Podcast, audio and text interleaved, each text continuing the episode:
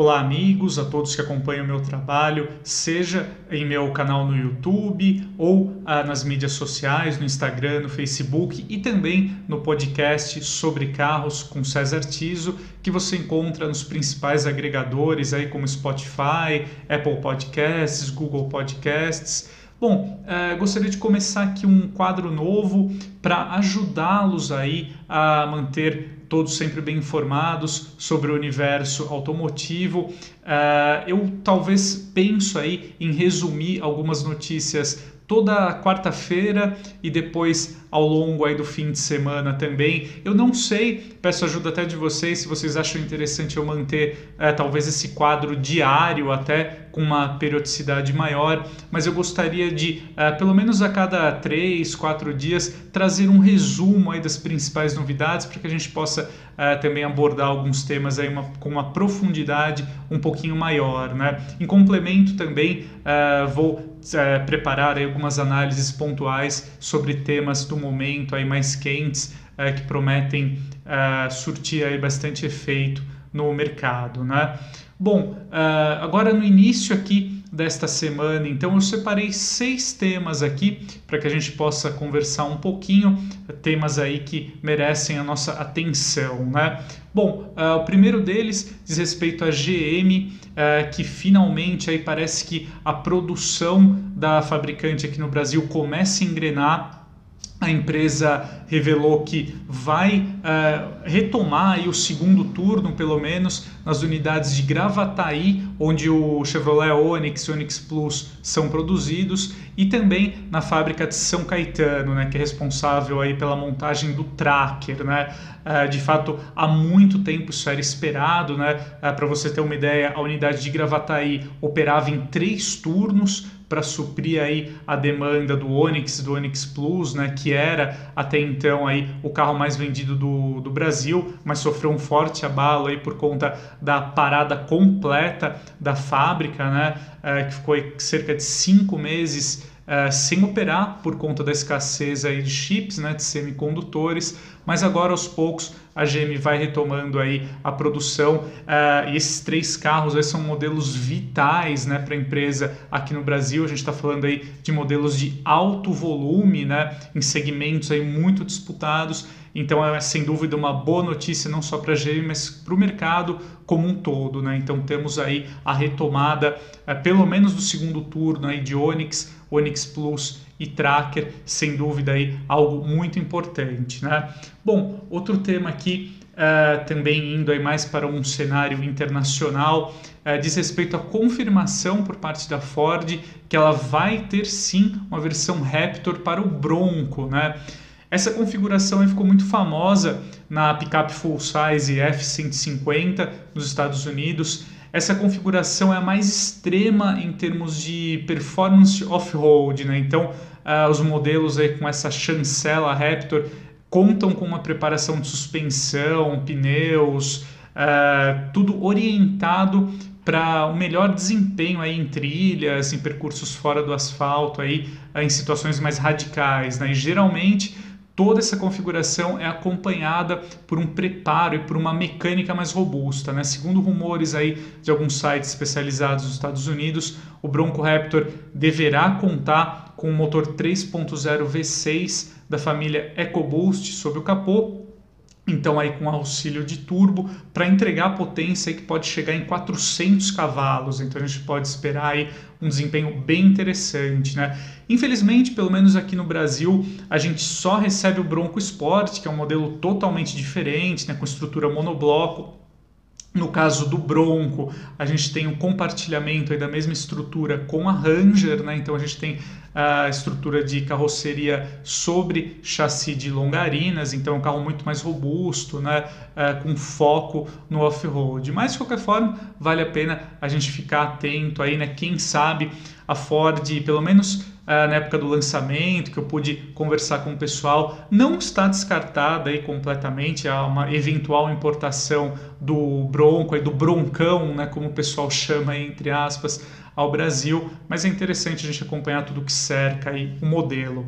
Bom, uh, partindo também aí uh, seguindo no, no, no, segmento aí de SUVs, mas um modelo aí com uma proposta bem diferente do, do Bronco. Eu acho interessante a gente comentar sobre o novo Honda BRV, né? Uh, esse modelo já existia nos mercados asiáticos, mas a gente tinha até então uh, um conceito da Honda chamado N7X, uh, que é de um SUV sete lugares que no fim acabou evoluindo aí, virou de fato a nova geração do BRV, né? Esse produto é muito interessante, uh, vale a pena a gente ficar de olho porque ele foi concebido para mercados emergentes e tem como principal apelo os sete lugares. Né? A gente sabe que essa categoria de veículos aqui no Brasil vai crescer muito. A gente já tem aí o Caoa Cherry Tiggo 8, por exemplo, obtendo um ótimo sucesso comercial. Hoje ele já é o segundo veículo mais vendido da Caoa Cherry aqui no Brasil. A Jeep também lançou o Commander aqui no país com uma aceitação inicial muito boa. Então, de fato, a gente tem nota uma demanda reprimida por SUVs sete lugares, modelos mais práticos, mais versáteis para o uso familiar. Uh, então, a Honda tem aí um excelente uh, modelo caso ela queira atuar na categoria aqui no Brasil, né? Uh, esse modelo se encaixaria perfeitamente aqui, em especial por conta da renovação do HRV, né? O modelo aí já estreou sua nova geração, ele se tornou um produto mais sofisticado, ligeiramente maior no tamanho, então a gente teria uh, um complemento, por exemplo, né, do BRV aqui no Brasil, figurando como uma alternativa mais racional, mais espaçosa e também com um custo talvez até menor em relação à nova geração do HRV. Né? Então, sem dúvida, é um produto aí para a gente ficar de olho, né? Vamos acompanhar aí uh, se a Honda sinaliza alguma proposta de eventualmente nacionalizar o BRV aqui no Brasil, mas sem dúvida é um produto muito interessante. Ele é um derivado aí usa muitos elementos, a plataforma, detalhes técnicos também são compartilhados com o City então seria plenamente viável sua produção até aqui no Brasil, já que a nova geração do City será lançada em breve por aqui, inclusive com a configuração hatchback, né, que vai substituir aí o Fit aqui no país. Bom, Agora eu gostaria de abordar aqui com vocês também outro tema interessante que diz respeito a uma marca chinesa, no caso a BYD. Né? Uh, bom, a gente já tem aí um avanço da Great Wall aqui no Brasil. A empresa adquiriu a fábrica da Mercedes-Benz em Iracemápolis, vai começar a produzir aí em breve, talvez somente a partir do ano que vem, mas a BYD também já estuda passos aí para aumentar a sua participação de mercado aqui no Brasil. Uh, entrando aí com mais relevância no segmento de automóveis de passeio. Né? A BYD hoje ela já produz aqui no Brasil Uh, baterias e chassis de ônibus, né? Mas uh, um modelo já foi flagrado aqui da marca, no caso o SUV Tang, uh, foi flagrado na Via Dutra, que faz a ligação aí entre São Paulo e Rio. Esse carro estava em uma plataforma, mas já foi flagrado aqui, então significa que a marca pode uh, já estar aí trabalhando na tropicalização do modelo, preparando sua homologação para o início das vendas aqui no país. Né? Além do Tang, desse SUV é provável que a BYD também importe aqui para o Brasil um, um sedã, melhor dizendo, né, de porte, a gente pode dizer assim, porte médio grande, né? Esse sedã é chamado Han e ele tem aí elementos de design que até remetem aí a alguns carros da Tesla, né? Então ele procura se diferenciar aí pelo design arrojado, também deverá entregar um bom nível de equipamentos, também uma autonomia superior. Né? A BYD é, tem foco aí em veículos elétricos, então sem dúvida seria muito interessante uma participação maior da empresa aqui no é, cenário automotivo brasileiro para incrementar a concorrência. Né? Claro que o preço é elevado, né? o preço ainda é elevado dos carros elétricos, mas de qualquer forma é sempre interessante nós contarmos aí é, com mais empresas atuando aqui no país. Bom, uh, por fim, para finalizar, eu gostaria de citar duas matérias ali que eu produzi no Altu. uma delas falando sobre o avanço aí dos big hats, né? esse termo foi, foi uma, um uso aí, uma caracterização que o atual chefe aqui da Stellantis para América Latina, o Antônio Filosa, usou durante a apresentação da nova geração do Citroën C3. Eu achei muito interessante, né? Esse termo aí uh, usado pelo executivo, porque de fato é isso que a gente está notando uh, nesse segmento de crossovers pequenos, né? A tendência é que esses carros, além deles ganharem um espaço cada vez maior no mercado, eles poderão eventualmente, quem sabe até substituir os atuais hatches compactos. Né? Você vê o caso, por exemplo, do Citroën C3, era um hatch, evoluiu aí para um crossover pequeno.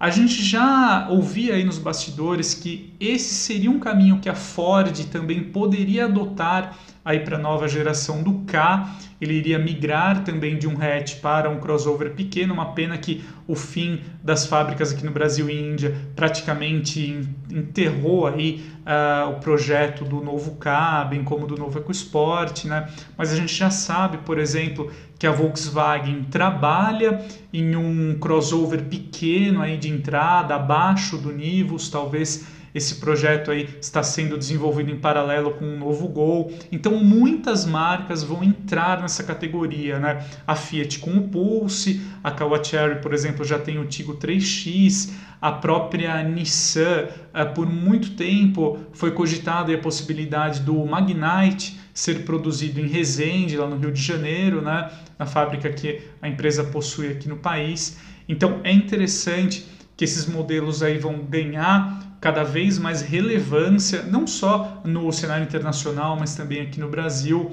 E de fato eles são aí big hatches mesmo, né? São hatches compactos aí, anabolizados que entregam uh, essa maior altura em relação ao solo, esse visual mais robusto dos SUVs a um preço mais convidativo em relação a um utilitário esportivo compacto e também com um tamanho mais interessante para o uso urbano. Né? Eles são mais compactos, fáceis aí para você estacionar, manobrar por aí. Então, sem dúvida, é um segmento aí que vai ganhar muita força daqui para frente. Bom, e para finalizar, eu gostaria de falar um pouquinho sobre a Renault.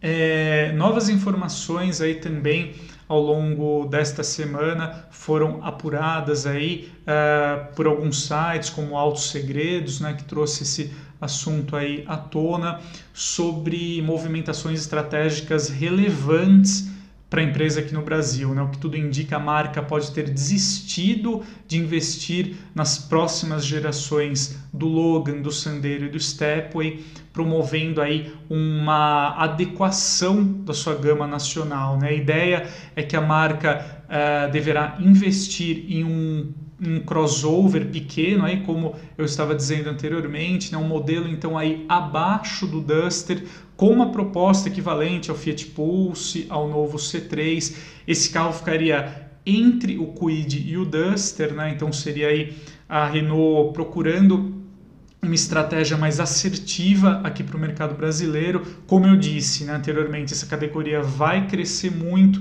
tem uh, uma perspectiva interessante para o mercado, então não é à toa que a marca resolveu uh, direcionar de uma outra forma seus futuros investimentos aqui no país, né?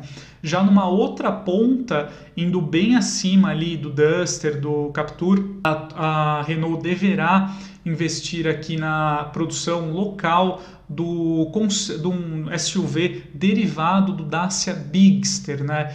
Esse modelo já seria aí um SUV médio propriamente dito, com sete lugares, né? Seguindo aí a proposta da Dacia, esse modelo terá como orientação o custo-benefício interessante, então ele não será um carro, um veículo aí tão caro quanto um Jeep Commander, por exemplo, mas trazendo aí a versatilidade dos sete lugares. Né? Na minha opinião, é uma estratégia muito certeira da Renault. Eu acho que esse produto tem uh, uma chance enorme de fazer bastante sucesso aqui no Brasil, uh, mas são lançamentos aí mais, bem mais para o futuro, para o médio prazo, a gente falando 2023 em diante. Mas de qualquer forma é interessante a gente acompanhar aí essa guinada estratégica na Renault, né? A Renault aí também que ao longo do ano que vem deverá lançar o facelift da Oroch, trazendo aí pequenas pequenas evoluções na parte estética dianteira,